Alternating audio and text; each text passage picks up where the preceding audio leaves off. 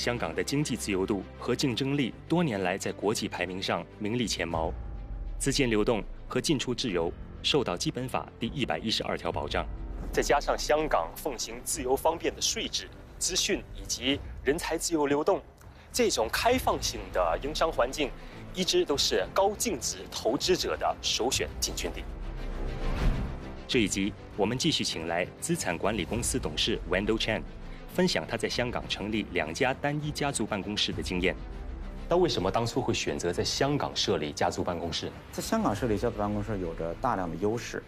首先的话呢，香港的财政和税收是相对独立的，香港还拥有着一个比较简单的税制的优势。另外的话呢，香港政府也给合格的家族办公室提供了税收豁免的安排，而这个税收豁免的安排的话呢，将会在二二和二三税务年度的话呢开始执行。这些优势以及香港政府的这些安排，使得单一家族办公室在香港落地生根、成立据点并开展业务提供了全部的可能性。那家族办公室怎么样可以帮助推动更绿色环保，甚至是可持续发展的融资平台呢？呃，过去几年，香港在这个绿色环保、可持续发展这一块的金融市场是在逐步增大、逐步增长的，相应的生态系统也是在一个逐步形成和逐步发展的过程当中。香港政府也已经将这个绿色环保纳入它的本身的路线图当中，呃，也结合整个国家的这个战略，呃，最终的话呢，期望在二零五零年能够实现碳中和。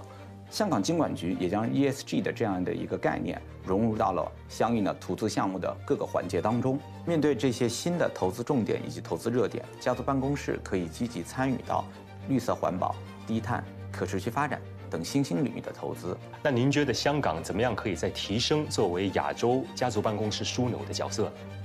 对于单一家族办公室而言，有两点至关重要。第一点就是一个比较灵活的监管制度。第二点就是一个比较优惠的税收安排，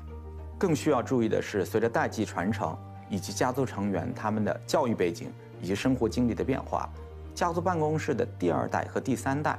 将更多的投资机会着眼于高科技及科创类的项目。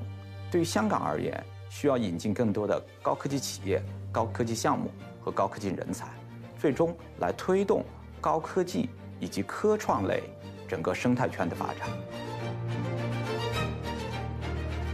施政报告提到，希望在二零二五年底前吸引两百个家族办公室来到香港营运。